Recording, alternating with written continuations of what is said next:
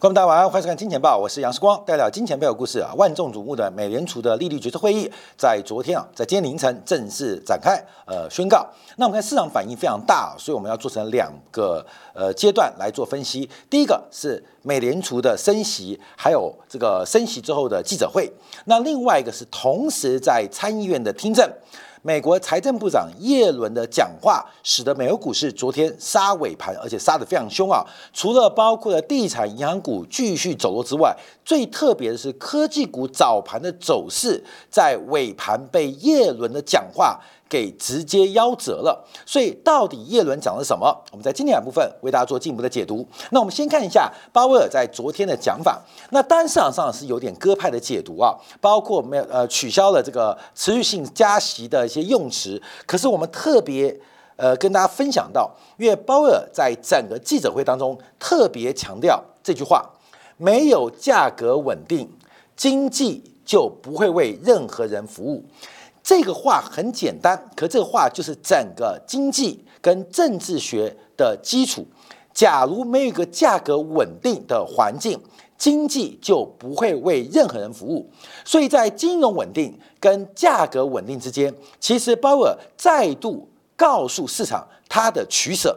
在金融稳定跟价格稳当中，没有价格稳定。经济就不会为任何人服务，没有价格稳定，将无法实现长期对所有人都有利的这个劳动力的条件跟相关的工作，所以他当然解读了。这是物价稳定哦，另外一个是金融稳定的问题，尤其这个系股银行的挤兑、瑞士信贷的破产，到底要怎么做观察跟掌握？在这一次记者会，我们用非常大的篇幅啊，等一下为大家做个解读。好，第一个我们看升息的角度啊，啊，这次升息的一码来到了四点七五到百分之五的区间，哇，已经。呃，十多年没有见到百分之五以上的利率啊，那当然这个百分之四点七五到百分之五是利率区间。那美联储主要透过的方法是存款准备金利率跟 overnight RRP 隔夜逆回购的利率来进行控制。那这两个利率从四点六五到四点九，从四点五五到四点八，所以事实上。美联储的利率通道并不是四点七五到四百分之五，而是四点八到百分之四点九。所以，我们常常观察啊，这个非方瑞啊，联邦基金利率大概换算出来的话，就是四点八三啊，大概就四点八三左右的水平啊。这是目前在加息之后的利率水平。那为什么把它算出来？因为四点八三就是市场上最核心美联储的货币市场的资金成本，所以。这个短期啊，在货币市场的拆借，不管是收益还是成本，四点八三就会成为一个非常重要的一个观察跟指标。那这也是美联储的第九次加息，那下一次加息好像要到五月份了，就是间隔比较久啊，所以有很长的观察时间。在这一次啊，今天凌晨的会有记者会就有做非常多的表示跟表达。那我们要摘录一些重点来为大家做一个关注跟解读啊。第一个，我们看这个会议就提问了，总共有十九个问题，花了四三分钟。那各大不管是财经媒体或政治媒体，在这次都有提问。那因为这次透露的信息量非常大，所以我们就花了今天很多的篇幅啊，来做一个关注跟解读。那第一个问题啊，英国金融时报就提问了。美联储是不是觉得银行业的危机得到控制，而中小业银行的挤兑是否已经平息？那按照美联储的即时观察指标，在上周存款外流已经出现稳定。事实上，美国整体银行业的流动性准备是非常非常高的。整体美国的银行业流动性准备是非常非常高的。你从存款准备金余额将近三兆美金，就非常清楚了解，其实美国整体银行业它的超额准备是非常多的，流动性是非常充裕的。可是这是呃不患寡患不均，大量的流动性都存在在大型银行当中，而中小型银行的流动性相对来讲就比较紧张。比较缺乏，所以呃，从整体做观察，美国银行业的系统性风险本质是不存在的，但信心危机就是在金融稳定跟物价稳当当中，在这一次利率做的一个决策。好，第二个问题啊，这个第一个问题啊，加问，那这一次问议是否有考虑过要暂停加息？啊，因为大家问题就围绕在就美联美国这个升息啊，升了九次啊，已经出现很严重的一个问题啊。那我们先做一个框架上的提示啊，FED 的紧缩是不是导致这个金融银行危机？是不是导致银行危机？FED 的加息是不是导致银行危机？那银行危机会不会导致信贷的紧缩？啊，信贷的紧缩。那信贷的紧缩会不会降低通胀？哦，根本是这个逻辑哦。你要整篇的报告要这样观察哦，就是基本上，FED 的加息是不是导致银行危机的原因？那银行危机爆发会不会导致整体的信贷出现紧缩？那信贷开始紧缩会不会降低总和需求？就是加息就是为降低需求嘛，因为美联储管不到供给面，只能管需求面，所以一旦信贷紧缩，会不会？降低通胀，加速达到美联储控制物价、让物价稳定的目标。那在这一次的观察，美联储的加息是不是导致银行业危机？美联储的讲法是有点否定的哦。但银行业的危机是不是导致信贷紧缩？他给出了一个肯定的一个讲法。但信贷的紧缩会不会提前完成美联储物价稳定目标？看不到，是一个问号。好，后面有这个框架哦，啊，就是这个会决定啊，因为美联储最终目标在这边嘛，美联储最终目标在这边嘛，但需要用传导的方式，至于怎么传导不太确定。那现在就是银行业出现挤兑风暴，挤兑风暴直接使得信贷的标准开始紧缩，那大家见不到钱。企业借不到钱投资，消费者借不到钱消费，那会不会让总和需求降低，让物价出现稳定？所以这个传导链要怎么做解读？好，各位，我们要从这个角度做观察哦，从这种思维跟线性的判断来做掌握，会不会加息啊？会不会加息啊？事实上啊，这个鲍威尔讲了一个很特别的话，他认为啊，在银行业危机发生之前呢，其实三月份。本来加息的空间比预期来的大，哈，比预期来的大。他认为今年加息幅度会比去年十二月的预期来的高哦。这句话就在三月初的时候，美联储在系股银行被挤兑之前，本来这次加息，我们可以大胆的讲，应该是加息零点五 percent。这是这个鲍已经讲了啊，因为他说他本来他直接回答记者嘛，是否考虑暂停加息啊？在危机爆发之前，我们已经走上继续加息的轨道，而且认为今年加息幅度会比去年十二月的点阵图，点阵图是五点一啊，会来得更高啊。这基本上是本来是板上钉钉的事情，但因为过去两周事情，两周发生的挤兑风暴，导致信贷的紧缩，对于劳动力市场跟通胀产生影响。原则上，这类似一次加息，所以本来加息零点五 percent 的嘛，那因为信贷的紧缩帮忙加息了，所以这次加息了零点二五啊，加息零点二五。现在鲍威尔是直接这样讲法哦，就市场帮忙美联储做事情啊，所以这次加息空间就没有那么大。可是他特别在这个问题当中提到了，他并没把精确的量化在这一次过去两周的挤兑风暴。信贷紧缩所带来的相关影响，也因为无法量化，所以决定仍然加息了一码啊，加息了一码啊，加息一码，把可把从持续加息改成可能进行额外的政策深化。好，回答第一个问题哦。所以这次我们加息一码啊，不是啊，本来加息两码，可是因为信贷紧缩，感觉很多的银行。金融市场非常捧场，帮助美联储完成了美联储本来该写的功课啊，有人帮忙代写啊，这是市场的信贷紧缩，所以这次只加息一码。那未来会不会加息，就要看市场听不听话啊，市场帮不帮忙。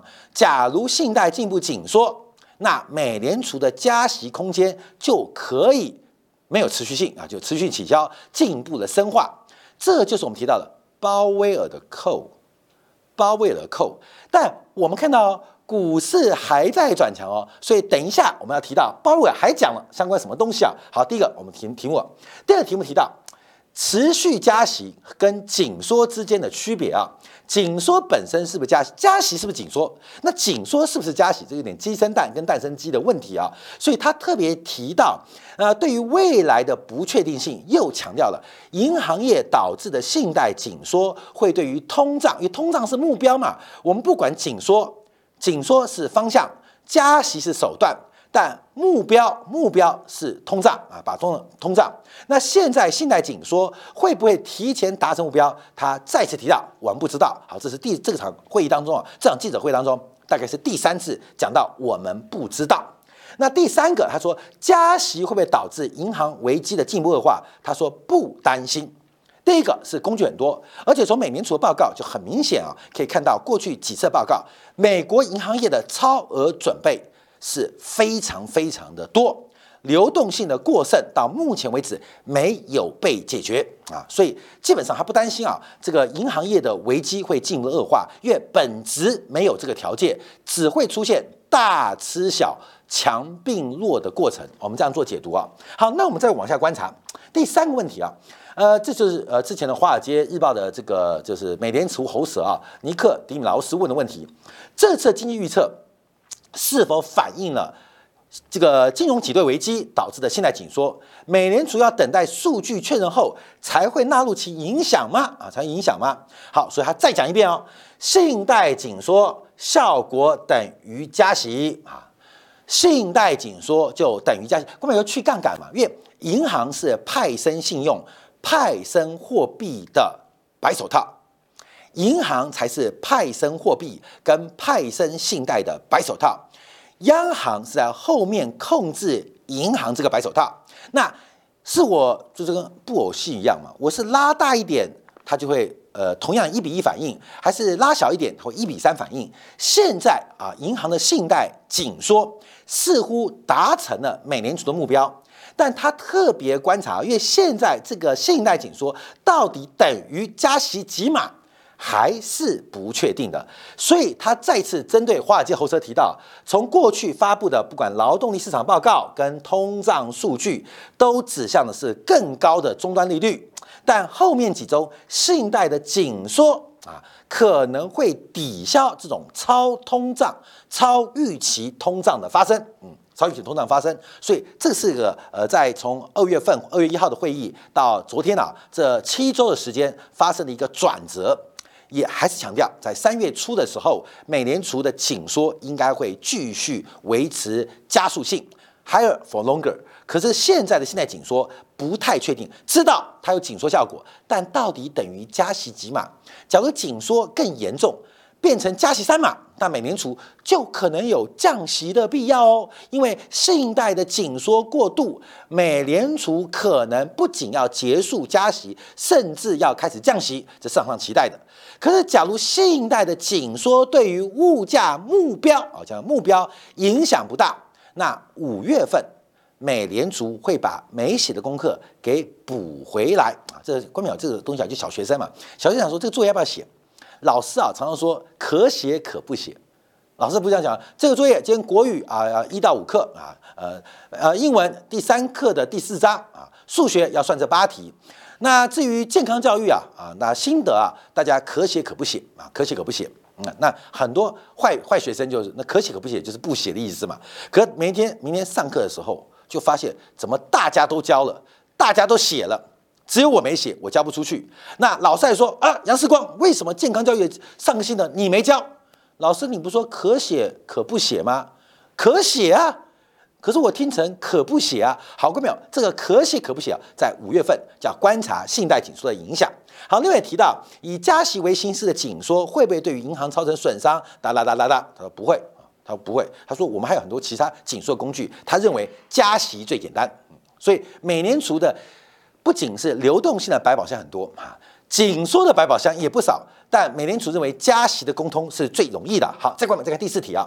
那这是 Political，这个是政治性媒体啊。这个我们每次像做美呃美国选举的民调，都是这家媒体提供的，所以它就有点政治性问题啊。关没有？每一家像《金融时报》、像《华尔街日报》问的问题，但是偏向财经啊，甚至偏向呃股市啊。但这个呃公众媒体啊，就基本上就政治媒体问的就是政治性问题。为什么美联储要协同财政部跟联邦的存款保险机构，要为超出超出的保险额度提出担保？哇，这个考验来喽！看到没有？这个考验来喽！等一下，包伟要提到这个问题啊，银行的冒进行为为什么要全民买单？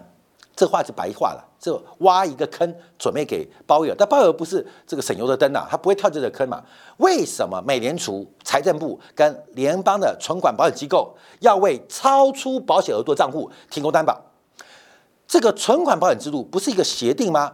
今天我这个买了呃汽车意外险，我撞了车，该赔几万就只赔几万，那为什么要超出保险额度理赔？这是不符合逻辑的，而且谁来买单？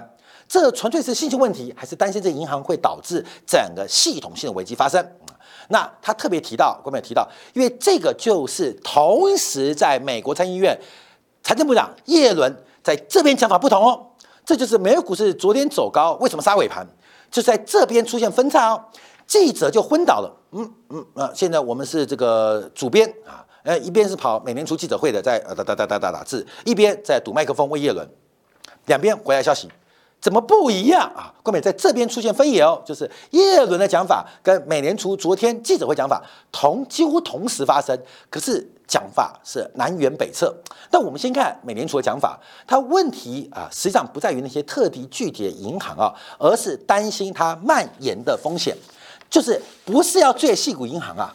不是要救细股银行，而是怕细股银行引发的蔓延风险。等一下我们要提到他对细股银行的个案分析。好，另外美联储对银行业的内部监口当中，你的角色是什么啊？就灵魂考验嘛。呃，我们是委托副主席巴尔去调查，我是不直接参与，我只负责审阅跟发表啊，发表啊。所以他基本上呃就划清界限哦。美联储。多大的机构啊？这些事情啊，第一个是旧金山分行，第二是副主席巴尔来进行调查。那调查什么？下一个问题我会提到啊。但基本上划期界限啊，所以他并没有掉到这个坑。好，第五个问题啊，这是路透社提问啊，说上一次啊记者会当中讲去通胀讲了不止十次，为什么这次不讲去通胀？那鲍尔就大笑啊。因为那是你们问问题嘛，你们问去通胀我就答去通胀嘛，你们问杨世光我就回杨世光嘛，关美这不这个逻辑吗？啊，对，所以你们问什么我回答什么。所以上次讲到去通胀，所以你们问问题。好，他这边提到哦，现在商品通胀已经连续六个月下滑，但进展比预期缓慢。好，这是我们之前解读哦，就是美国的库存周期即将见底。好，这是第一个，他是说商品通胀下滑六个月，但比预期缓慢啊，这是第一点。第二点是。目前是在这个住房啊，住房通胀压力正在降低，因为从新租约价格的变化率感觉正在放慢，所以在核心的物价指数当中，有百分之四十都在出现价格涨幅放缓的现象。可是非住房服务部门从二月到现在，通胀没有进展，就算是细股银行挤兑，我跟你讲也看不到正在放缓，所以细股银行。挤兑风暴、信贷紧缩，会不会影响到这个非住房服务部门消费？大家看到了紧缩之后，是不是就开始缩衣节食？本来要吃牛排的，开始吃菜啊！本来要出去约会的，回家看电影啊！发现没有啊，没有，不仅没有，哇，这个开句玩笑，哎，快点，我们的金堂里，哎，晚上有没有空？世光哥什么事？哎，美国银行业挤兑，那挤兑怎么办？我们要不要约一个地方？呃，喝个茶，喝个酒，吃个饭，聊聊天，聊聊这个事情。好啊，那世光哥都晚了，不如我们就约 KTV 好了啊，就卡 OK 啊，就唱起来了。现在感觉问题就是它是一个讨论议题啊，但实际影响要观察。在你分析，为什么一直没有提信贷紧缩嘛？是不是不要做？呃，不希望做一厢情愿的呃这个揣测。好，这是他多次回答，我不知道嘛。他不知道这个问题，因为现在不知道信贷紧缩的原因是不是系股银行的挤兑，而信贷紧缩开始之后会有什么影响？他强调我不知道哈，我不知道它会紧缩程度多深，持续多久，我们不知道，所以有大量文献，但这一次不确定。好，等一下我们要再做补充啊，看到没有？这每个问题啊是往下。好，开讲系股银行，各位信银行，这是一个非常重要的个案分析哦。这是官方几乎率先调查报告还没出来，因为现在是副主席还在做调查。第一个个案是什么问题？第二，这个个案有什么样将来文献上的意义？呃，他讲了一个重点啊，细谷银行处在严重的管理失误当中啊。我跟你讲，银行透露在巨大的流动性跟利率风险之中，而没有及时做风险对冲。好，哥们，这有个案的问题哦。因为细股银行跟一般银行特别，一般银行它的客户可能有几十万个、几百万个客户，叫零售银行，但它主要放贷对象可能是那些大型企业或大型的资产证券化商品，所以它是零散的借、批发的卖、零散的买、批发的卖。好，哥们，银行一般做这个业务嘛。就吸收世界啊，这个社会的这个闲余的生产力，就是货币的储蓄，那进行比较具体的投放啊，具体投放。但细股银行反过来，它的存户很集中，都是大户。我们开句玩笑讲，一家正常银行可能是五万个客户，五百个贷款，五万个存户，五百个贷户贷款户。可细谷阳反过来。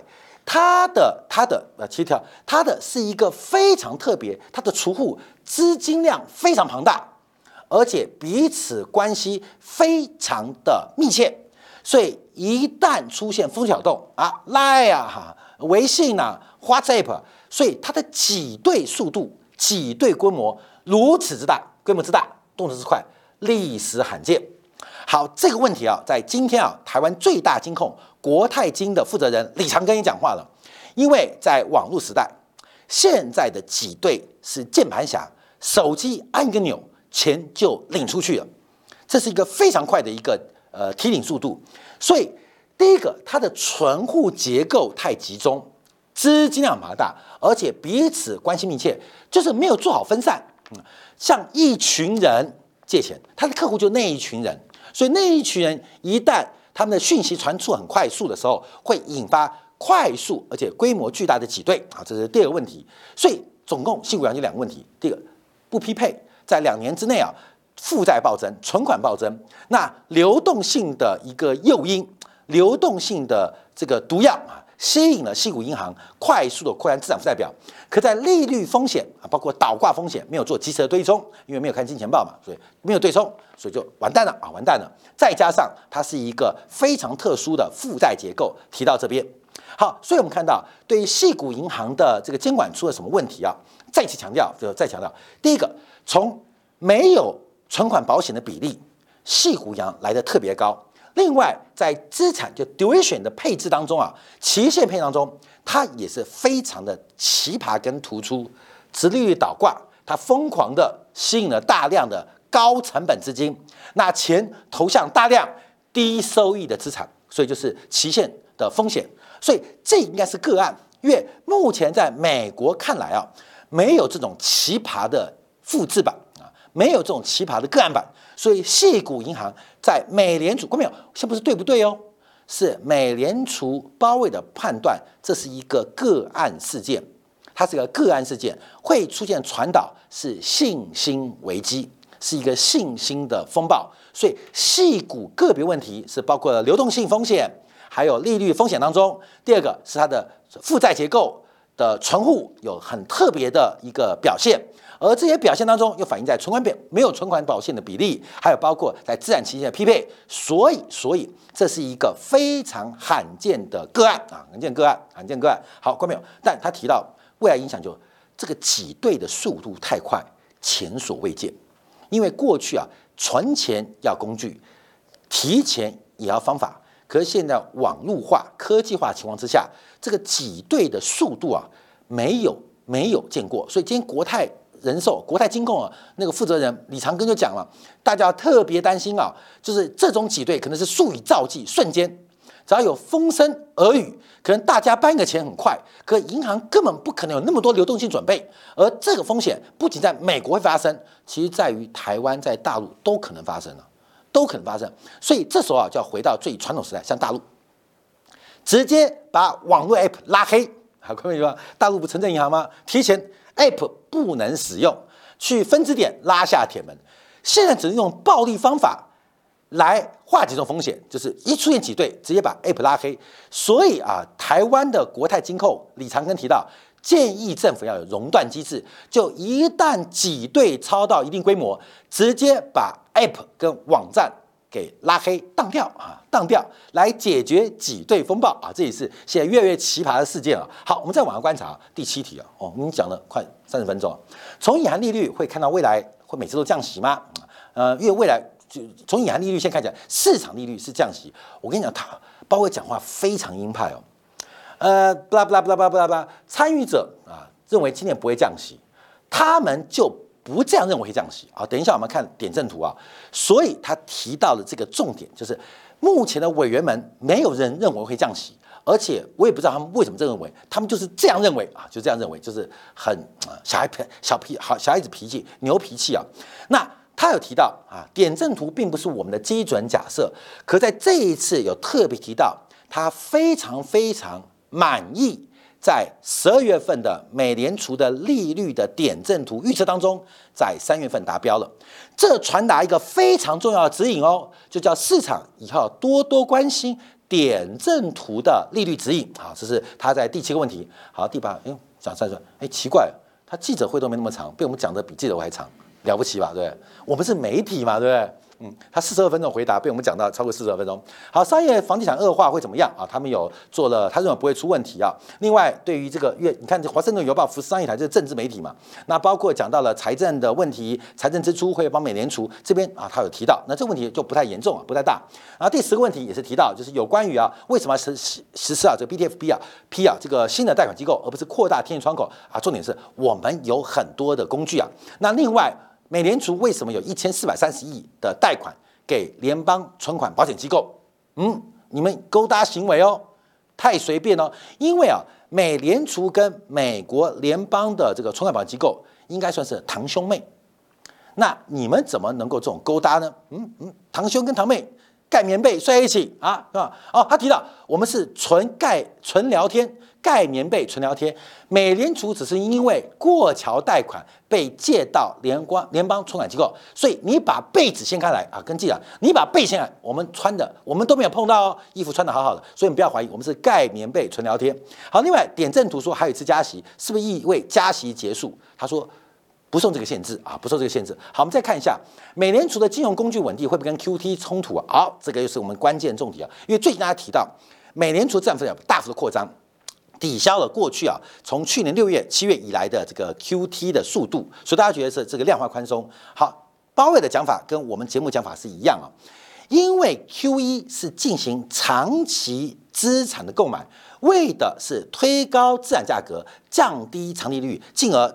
支持需求的复苏，可是这次金融稳定工具导致的资产负债表是为了对银行提供临时的贷款，大家要特别观察，Q1 是长的，而这一次资产负债表扩充是短的，尤其是最近增加的这个不管是临时性的安排啊，流动呃隔夜贴现窗口的一个数据，它当然会在整个数字上。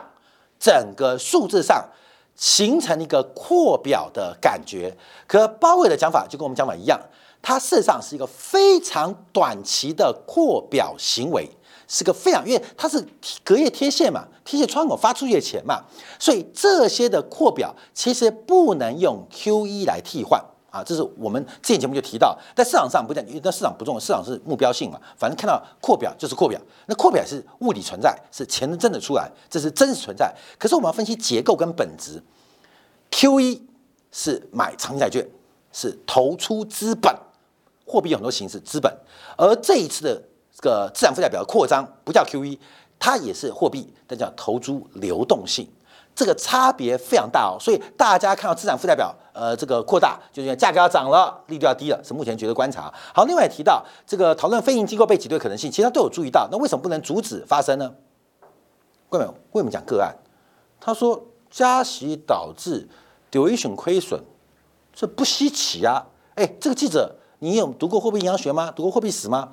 不稀奇啊，就是我提到了，在这一次的挤兑风暴。其实美联储早有预期，早有预期，这有一点点是压力测试哦，各位，这有点是压力测试哦。好，另外提到，旧金山美联储是不是有上报过系股银行的状况？那美联储委员知不知道？他说：“呃，要调查之后才知道。那我不知道啊，我不知道。他也把这个责任往后推啊。好，另外提到了包括保证保保呃存款保险的安排啊，还有另外瑞信贷被瑞银并购啊，这是另外大问题。因为瑞士银行这一次啊，用一个非常粗暴的手段来做收购，这短期解决了短期问题，这有点机会主义，可是牺牲瑞士长期的信用。”所以到底要用什么样的逻辑来解决这个问题？另外啊，美联储的这个预测当中，失业率要四点五 percent，紧缩过程失业率是否会脱离控制？在这边啊，已经接近尾声喽。再次强调，我们强调的是价格稳定，价格稳定，只有价格稳定之后，才能追求充分就业。所以到目前为止，在昨天啊的在今天凌晨啊。都没有特别针对金融市场稳定来做观察。好，另外提到最后啦，啊，有没有可能软着陆？他说有可能性，嗯，有可能性，但为时过早，哎，不乐观哦。我们看官员，经济会成长，会成长啊，但嗯不确定啊。现在说会成长，为时呃有为时过早啊。另外有多少机构会受到今晚关注？这个问题还没准备。他说六个吧，我会请教副主席来回答。是否会停止缩表？他说他该缩表的时候说缩表啊，该停止的时候停止。另外。金融条件如何？那目前观察，月线金融条件指数，嗯，看到没有？鲍威尔的扣来喽。因为传统的金融这个状况指数，主要反映的是债券跟股票，对于信贷不敏感，所以目前的金融状况可能比传统指数来得更紧。它在传达一个非常重要，鲍威尔扣的意思没有，因为债券跟股票是由边际的定价者、边际的买方、卖方决定价格，对信贷条件不敏感，所以，所以现实真正的紧缩状况比传统看债券股票更重要、更紧啊，更紧。其实，在告诉大家，我们呃，这打暗号哦，关没有？这个要割韭菜，不是分肤色、分国别哦，还再度传达哦。钱在走，就像现在那个巴赫穆特嘛，主要的雇佣军跟主力都在走啊。我们是被征兵的，在里面当炮灰。可是世光，我觉得你真的很优秀。我给你讲个秘密，雇佣军走了，而且乌克兰我们国家的主要精锐部队坦克师、装甲师也走了，你自己看着办。我在前面，梆梆梆梆梆，还在爱国的，我站到最后一兵一卒啊，我誓死保卫我的领土。后来发现那一兵就是你。那你躺下就那一族啊，各位听懂吗？这个意思就是他继续给的暗号，你们要知道哦啊，雇佣兵走喽，然后精锐的装甲师也走喽啊，然后我们的援军不会到哦。那你要真的一兵一卒，我们有机会帮你设立一个纪念碑，就这概念哦，看到没有？这再度传这个机会哦。好，所以我们看到几个今天讨论的呃这个问题的补充啊。第一个，美国商业不动产的问题，因为美国目前办公室的空置情况非常严重啊，这是按照《金融时报》所报道啊，整个办公室的空置率从二零一九年四第四季新冠疫情之前跟最新去年第四季比，现在非常明显的拉高。那商业动产。办公室的空置率会直接影响到商业动产的回报，你收不到租金，有什么回报嘛？所以这个商业地产的贷款会出现一个现金流断炊的问题啊，那跟呃西股银行一样。那又来了，因为去搞这些商业房地产贷款的这个呃银行都是中小银行，大型银行的比例比例啊相对没那么高，相对没有高。为什么？因为呃好价呃白菜啊。基本上都被大银行吃完了，那白粉的生意就留给中小银行做，所以商业地产也是最近讨论问题。但美联储说他有注意到。好，另外我们看到这是呃三月十七号这个美呃芝加哥美联储所公布的这个金融条件指数啊，这个就要我们观察，因为官们要注意到，因为分成三个风险偏好、信用、杠杆。往上是紧缩，往下是宽松。那正值是紧缩，负值是宽松。那刚刚鲍威尔讲话就很特很重很重要，因为现在大家感觉的金融情况都是看股票跟债券，可事实上去杠杆跟信用紧缩正在发生。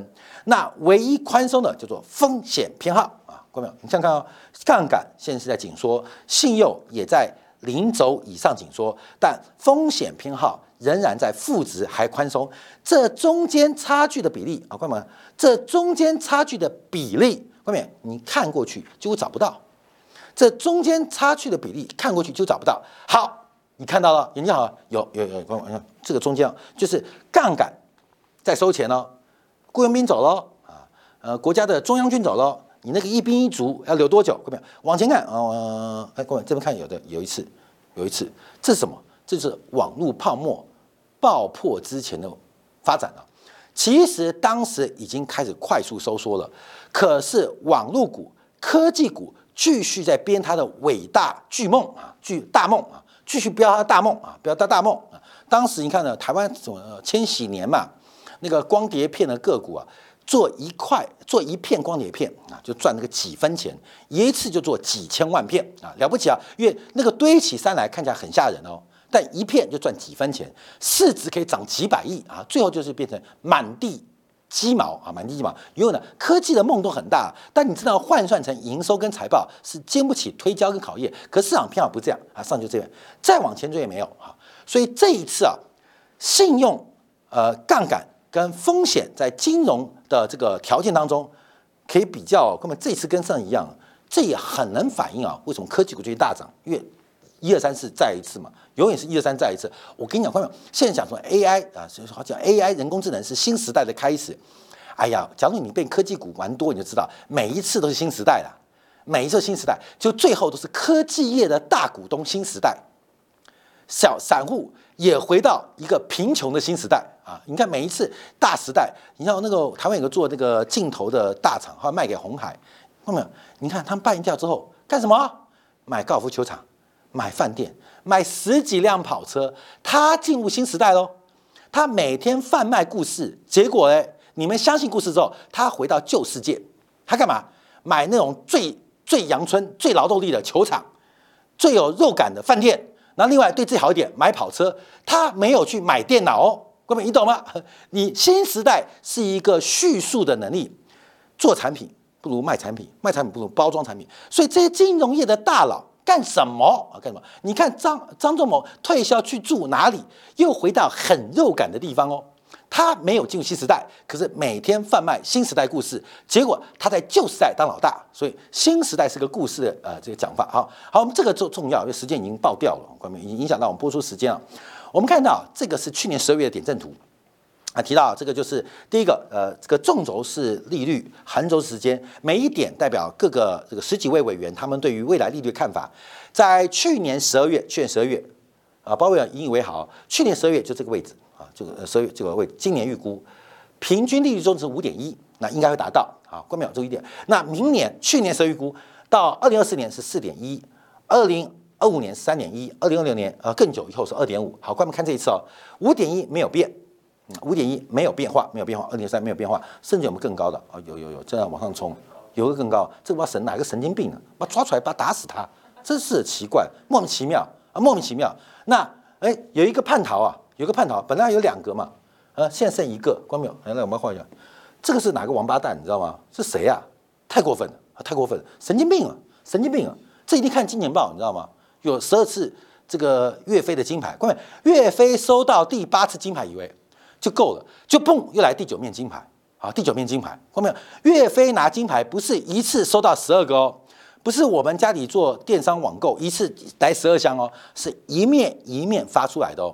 所以岳飞拿到第七面金牌的时候还在怀疑，拿到第八面金牌还在想想象，拿到第九面金牌他还是不甘愿，那最后三面金牌是咚咚咚啊，这是直接到啊，直接到。所以这个人啊，他应该读过中国的故事，所以他相信。